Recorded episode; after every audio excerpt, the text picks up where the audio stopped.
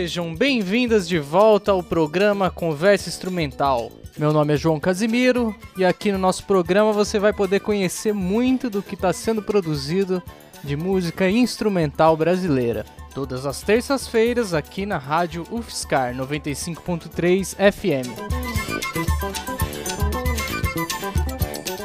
E toda última terça-feira do mês continuamos com as nossas entrevistas com artistas desse cenário da música instrumental brasileira. Neste mês de abril de 2019, contaremos com a presença do pianista e compositor Fábio Torres. E por conta disso, nas outras terças-feiras do mês, ouviremos músicas do seu álbum e outros trabalhos que acredito ter alguma relação com o nosso entrevistado. E para dar início ao programa de hoje, ouviremos uma composição do pianista Laércio de Freitas. A música se chama Festa na Taba e a interpretação é da Orquestra de Choro Campineira, no seu álbum lançado em 2017, que foi inteiro em homenagem ao pianista Laércio de Freitas.